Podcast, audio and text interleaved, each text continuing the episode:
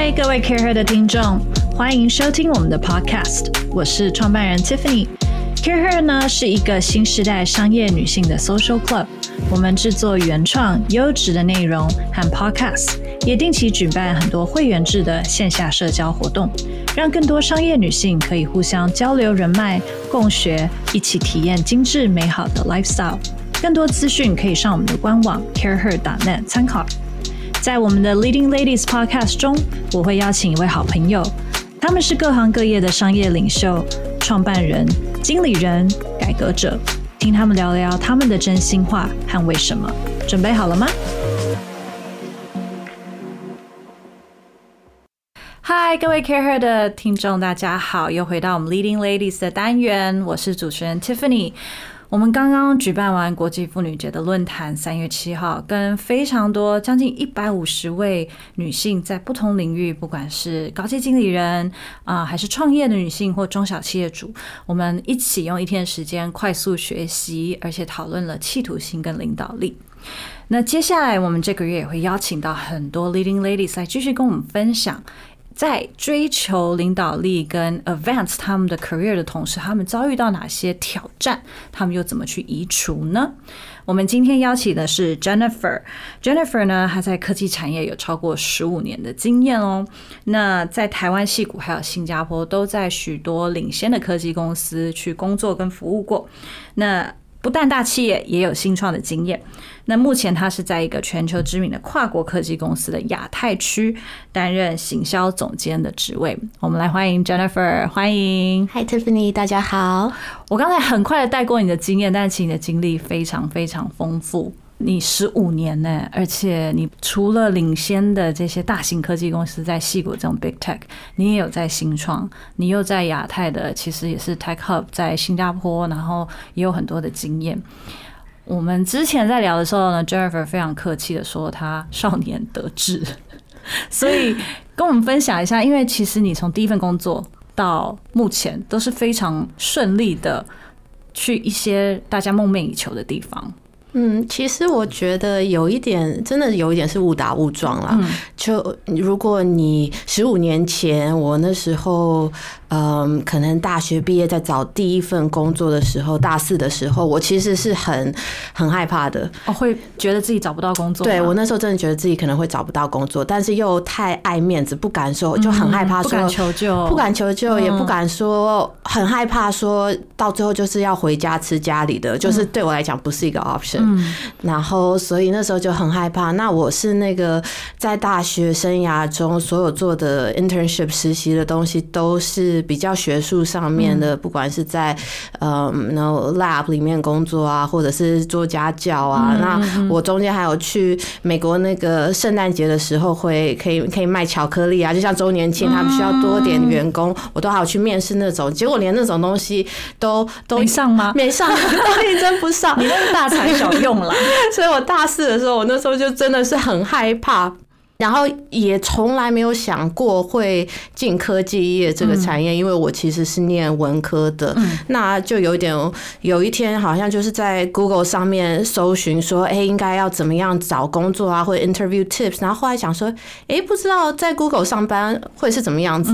那我当时其实不知道说 Google 是一个大公司，嗯，因为你是念国际国际社会学跟心理学，对，是非常文的东西。对，所以我完全不知道说 Google。Google 是一个就是大家很多人想要进的公司，是一个大公司。我也不知道它福利很好，我也不知道它很难进。嗯啊，所以那时候我就我就投了履历，然后我就忘了这件事情。对，那我现在想想，我当初如果知道它是就是比较难进的公司的话，我可能就没有那个胆子会去投了。不一样，对，搞不好就会很害怕，然后就不会去投了。所以你那时候第一份工作去 Google 是什么样的职位？我其实是在 sales，OK，所以对我来讲也是一个 完全不同，完全不同。我其实那时候想，本来是想去做 marketing，对，然后后来去面试的时候，他们说，哎，我们觉得你还蛮适合 sales，嗯，然后我就说。好，那那我就去吧。我觉得 可能跟 Google，因为十五年前的 Google Sales Team 应该还没有，已经很 established 了嘛。那个时候，那个时候还没有很 established。然后那个时候，那时候 Google 就会呃，争很多像我们这样子大学刚毕业的新鲜人这样子，他可能觉得你是一个 generalist，对，他就会争这些人进来，然后呃做 sales 做 account management。但是我其实从来没有想过我可以做 sales，而且我那时候负责的 product 是非常 B to B 的 tech，什么 servers 啊，什么 hardware，我完全不知道我在买什么东西。对，可是可能。我，你有问过面试官在想什么吗？后来进去以后，后来他们说，他们其实是在看说有没有嗯 transferable skills，然后有没有就是就像我刚刚讲是 generalist，就是跟人之间的在人与人之间工作方面的配合度高不高，然后有没有 people person，对，其实，在在那个阶段。对对，那个 team 来讲是最重要的。对，我想跟其他可能比较内向的工程师比起来，由你去卖这些服务比较有胜算嘛，对不对？那你在 Google 待了多久？在西谷的 Google 总部啊，待了五年左右。五年，嗯。那下一份工作呢，也是在科技公司。下一份工作也是在科科技公司。嗯，那那个时候，其实，在 Google 的时候进去，当然是很开心，拿到工作哦，好开心。然后，可是。进去以后就发现很害怕，就说：“哎，怎么会怎么会在这里？”就像你刚刚讲的，有点感觉。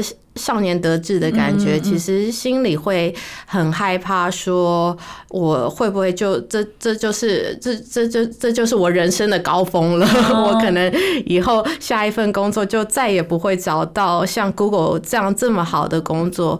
然后，但是你也不敢跟人家讲，因为人家就会说：“哎，你这人怎么这样？拿到那么好的工作，怎么还可以嫌东嫌西的？”但是其实心里会觉得空心虚吗？会心虚，会觉得好像是是就是是冒充的，嗯，冒充进去的，运气好，所以。是觉得是真的是运运气好，然后可能那天面试官心情特别好，还是怎么样，然后所以就会真的会觉得心虚，然后会很很害怕说会被人家拆穿，会被人家发现，其实嗯，我真的没有那么好，实力不到那，实力不到那里，也会怕说我如果有一天离开。Google 以后下一份会去哪里？可以找到更好的工作吗？嗯，但是我又是一个很呃，怎么说不安于。不安于世的人，嗯，我就是不安于现状，对不对？对，不安于现状，我就会喜欢改变啊。我我那时候，嗯，然后二十出头，我那时候寄住在我借住在我表姐家，那呃单身没有男朋友，然后就在 Google 这个 team 工作。然后其实我很害怕的是，说我到了三十出头，我还是。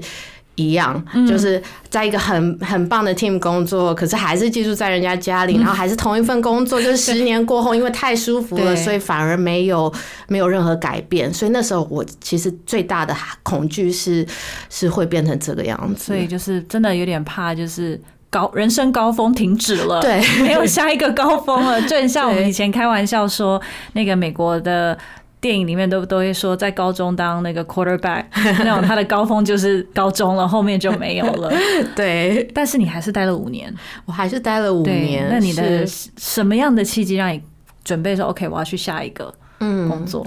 其实，在五年之间就一直在寻找说，哎，我到底。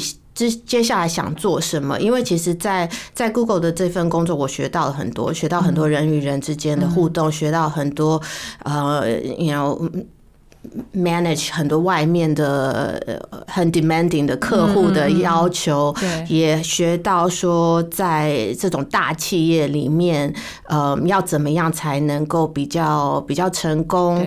嗯，但是我一直觉得说，我我需要投资自己，嗯，呃，而且我一直觉得说我需要开启更多的门，嗯，当然，就像我刚刚讲的，因为我觉得是因为对自己不够有自信，所以害怕。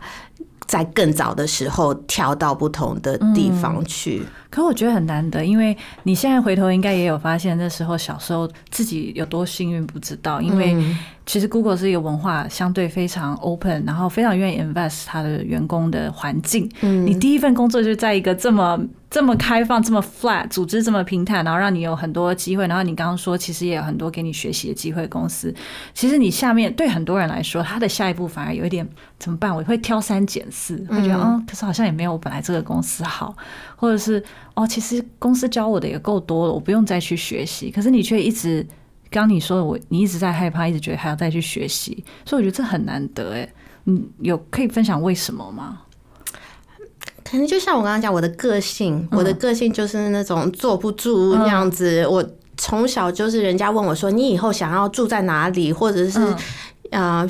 Even 现在，然后我都是搬来搬去，人家会说：“哎，你你接下来五年想要在哪里？”我我很难很难跟你讲的很清楚，因为我就觉得说，我只要在一个地方太久，然后太舒服，我就会想要改变，会喜新厌旧，有一点吧。可是就觉得说，好像好像不能一直一直待在这边。虽然说很舒服，可是我会觉得说，哎，我年纪还很轻，我还有很多机会，我还有很多可以学习的空间。嗯，然后我。我离开 Google 其实是去念商学院，那我那时候去念商学院，嗯，其实也有一点是 delay，要要真的做一个决定，说要去下一步去去哪里，就看似还是有在往前进的决定，对。对，但是其实其实自己还是有点不太清楚，说接下来要去哪里，往哪里走，帮自己买了两年的时间，买了两年的时间。拖延。但其实其实那时候去要回去学校念书的时候，也有很多人会说。哎，你工作一直这么好，你干嘛要回去念书，还要花一笔钱？所以你那时候应该是快三十，对不对？那时候对，所以我已经算是就是比较晚去念商学院的人。然后人家又说，为什么？为什么你你念完，而且而且呃，很好笑的是，其实我那时候在申请商学院的时候，我同时也在跟我我现在服务的公司面试。哦，真的？对，脚踏两条船。结果后来当然我是学，我是选择去回去念书。对，然后也有人说，哎，你知道你当时当时如果早了早了早了两年两三年去这个公司的话，你的那个股票多拿多少？可是我觉得其实这个这就是充实自己了。我觉得对于自己的 investment 投资在自己，尤其是学业上面，还有在这两年我认识的人，其实我觉得是很难很难取代。你也很难说回头看说真的是不是做。对的决定，你如果现在叫我再选择一次，我还是会是一样的选择。嗯，所以商学院这两年有让你觉得有充实到，让你充电到，然后有让你觉得说，呃，你比较安心了。好像有学到新的东西，有学到新的东西，然后有比较有自信，然后呃，也认识很多不同的人，不同背景的人。对我来讲，我觉得是一个非常难得的经验。那你那时候认识先生了吗？哦，我那时候我已经认识我先生了。OK，我们常遇到就是念商学院的很优秀的女性，我都一定要问他们，就是。伴侣这件事情，因为通常念完商学以后，大家就有开始选择很多新的工作机会。那很多在美国念商学院，就或者是其他地方，就会思考：那我要留在欧美，还是回到亚洲？你有经过这样子的一个选择吗？嗯嗯，有。其实我在去念商学院之前。就决定我要回亚洲。对我的我的那个商学院的申请书里面，我的 essay 里面写的就是，就是我毕业之后要回亚洲，帮他们把亚洲打开市场，招募更多校友。呃，其实那时候因为工作的关系，我就有争取到几个可以去去 international assignment，然后那时候是去了印度，然后去了新加坡，都各待了一阵子那样子。那那个经验对我来说，其实是。非常非常难得。那我我记得我在去新加坡之前，我其实还有一点觉得说啊，反正我是在台湾长大的，新加坡跟台湾应该也没差多少，应该很好适应。对，我就觉得说很好适应。结果过去以后就发现说我，完全完全不是。就是其实因为新加坡有这么多不同的文化，而且我其实也没有在台湾的公司服务过，对，所以其实是。对，是非常不成年。以后都是在美国，文化是很不一样的。对，所以其实是非常非常不一样的。然后，呃，很多在美国我们可能觉得说是是很很基本的事情，在亚洲就变成一个 challenge。那比如说我们那时候，我们可能大部分的客户都是用信用卡付费，嗯，那那个时候这是十几年前嘛，十几年前的东南亚，信用卡没有信用卡不普及，那那你这最基本的一个 entry 的问题都。你知道，我们都要来想要来解决。其实对我来讲是一个很 exciting 的事情。那你现在再看看，十年过后，现在亚洲的 e payment 啊跟 mobile payment，其实亚洲是最 lead the way 对的一个 region，所以我嗯当时就觉得好像有一个使命感，嗯就觉得说，你知道我是在亚洲长大的，嗯我我有很就是就觉得说有那个使命感，想要回来，想要回来亚洲工作，我也觉得后很。有归属感吧，有归属感，然后也觉得很 exciting，说，嗯，有的时候在美国待久了，会觉得说，哦，太安逸了。就像我刚刚讲，我就是就是那种喜欢，戏骨，我觉得戏骨的生活形态也会让人家觉得比较安逸一点。对，亚洲真的是比较多刺激，尤其是没错呃，有更多的大家人与人也比较紧密，所以很多事情在发生。嗯我也有这种感觉。对，那我那时候的男朋友他，嗯，他其实是马来西亚人，嗯然后是拿到了奖学金才到了美国，所以对他来讲，他有一个很大的那个美国梦，嗯，所以他就会觉得说，为什么要回去？我好不容易出 对我好不容易才出来，我好像中乐透才到了这个地方，你怎么要把我带回去？对，然后我们那时候也交往没有很久，大概一年吧。然后我就跟他讲说，嗯，反正我之后呢，我就要去别州念商学院，然后念完商学院，我的计划就是要回亚洲工作至少两年。对那如果你可以接受，那就要一起来；那如果不能接受，我们就不应该浪费彼此的时间。一直都这么冷静的一个人吗？我不知道，我那时候就是就是觉得说，你知道，女人到了一个年龄也、年龄也没有那个没有没有时间可以浪费，所以就赶快讲的很清楚。冷静哦！天哪，OK，那他说什么？然后他，我觉得他那时候应该觉得我是开玩笑吧，他就随便，他就说好了好了，那就就这样子了，就就被你带回来，就被我带回来。他现在是我先生，然后在台湾，对 对，被我带到没有回马来西亚。对，你要这样告诉他。OK，所以你就回到了台湾。那其实我刚刚听你讲了蛮多事情，尤其是你讲到你第一份工作，Google 给你的面试，他们说看中你的人与人之间的这个就是 person 呃 people skills，然后你又念心理系，其实你应该是对人蛮有兴趣。然后也蛮有一些呃想法，那这样子的特质跟个性有没有让你去自己 develop 一些其他方面的东西？嗯，其实我最近开始在做一些有关于 life coaching 的一些课程。呃，life coaching 这个呃 concept 可能在台湾比较。比较没有那么普遍。那在在欧美，其实这两年 life coaching 还蛮蛮红的，然后很多很多公司大公司里面的高阶主管也也一直鼓励员工说，you know get a life coach。那 life coach，嗯，人生教练这个翻译我都。总觉得是有一点听起来有点怪，但他其实就是不是 executive coaching 那些。他可是可不是 OK，所以你们讨论的主题可以是有关于工作，嗯，但是也可以是有关于生活生活、人人生，或者说你你的人生有一些目标，或者是有一些有一些问题，或者有一些 challenge，你想要。帮自己设一个目标，想要达到，那你可能就会找一个 coach，找一个教练来。帮你，嗯，就有点像说，比如说我今天想减肥，那我可能去健身房，我找了一个私人教练，是一样的 concept，只是这个就是会可能是 apply 在别的方面上面，有点像把你的人生整理干净。这样子吗？那你要做对这个有兴趣，你是去所以去 study 吗？考执照吗？他有一个执照吗？他有一个执照所以我现在其实正在考执照当中。真的很不安于世哎、那其实你刚刚我还蛮觉得很有趣，是你的你讲了这么多的呃想要 motivate 你去做更多学习、继续往前的事情。你刚刚有讲到，你刚刚很快的提到一个，就是 imposter syndrome，嗯，冒牌者症候群。其实这是很多女性啊可能会给自己的压力，觉得自己不够好，是靠运气好才得到这个这个 recognition，然后并没有自己给自己 credit。你现在十年、十五年了哈，回头看。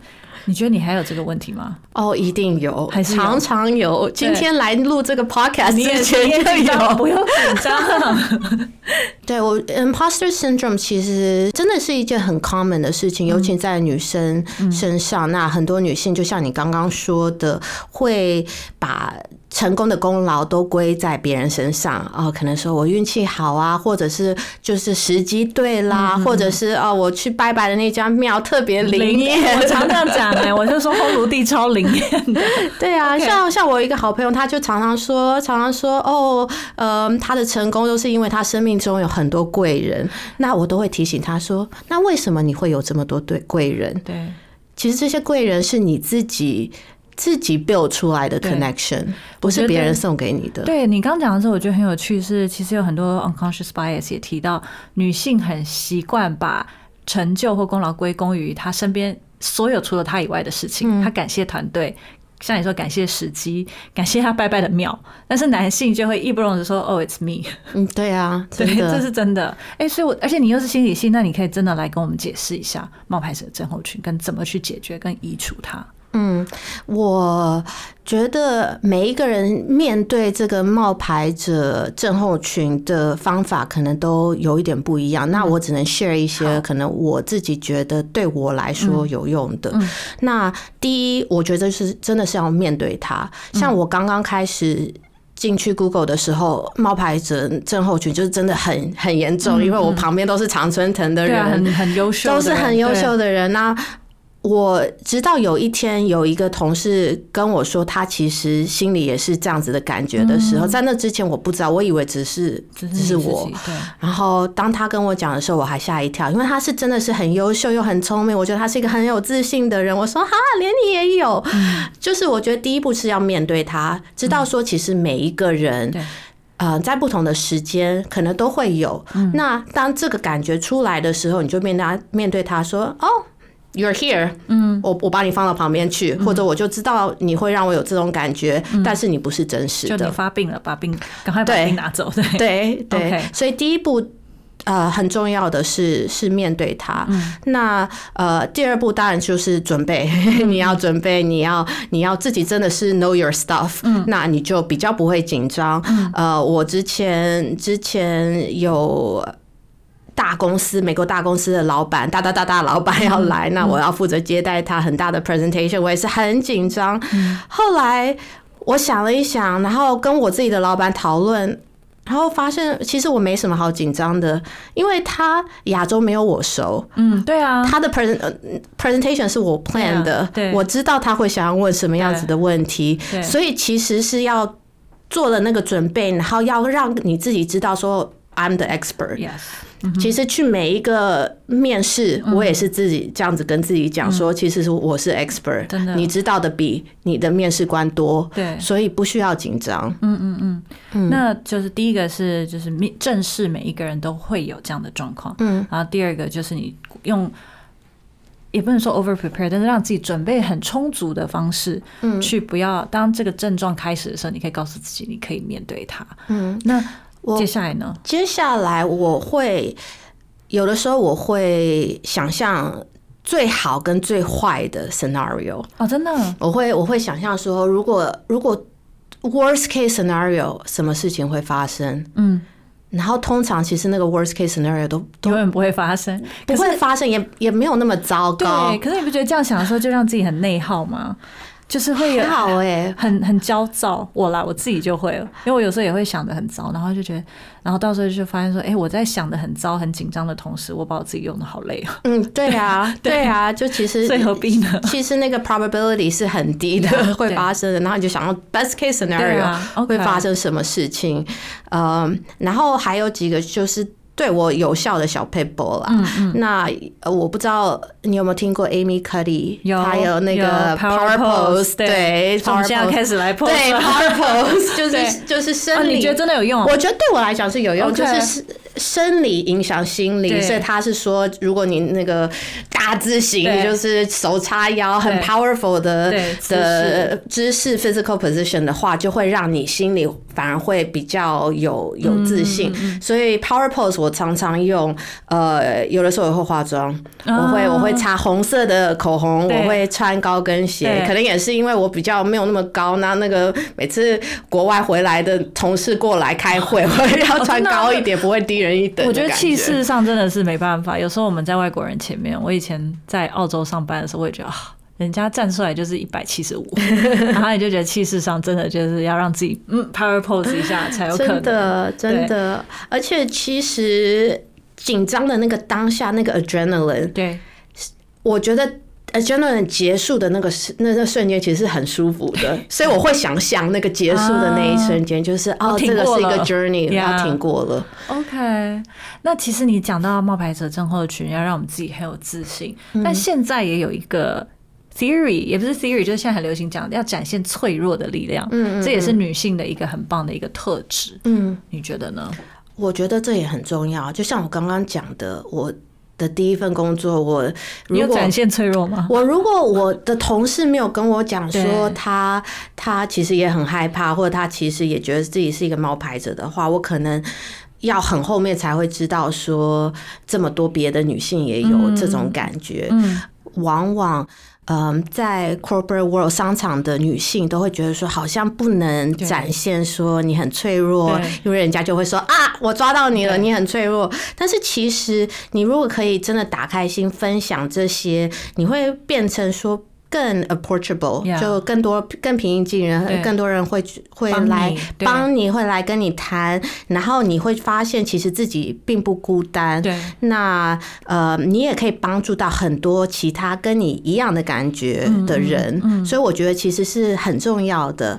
而且 at the end of the day，那个真的是 show 你的 authenticity。对啊，真实的自己。没错，而且我觉得有的时候也不一定是。脆弱而已，是一个啊，真实的去跟人家 很 humble 的去跟人家请教，或者是求救说这个我可能真的没有办法做到。那看 team 的其他人，或是你的 leader 或谁可以来帮帮，一起把事情都是为了把事情做好啦。所以我觉得不用把它想的是一个展现自己的弱点。对啊，而且我觉得真的是展现脆弱，其实是。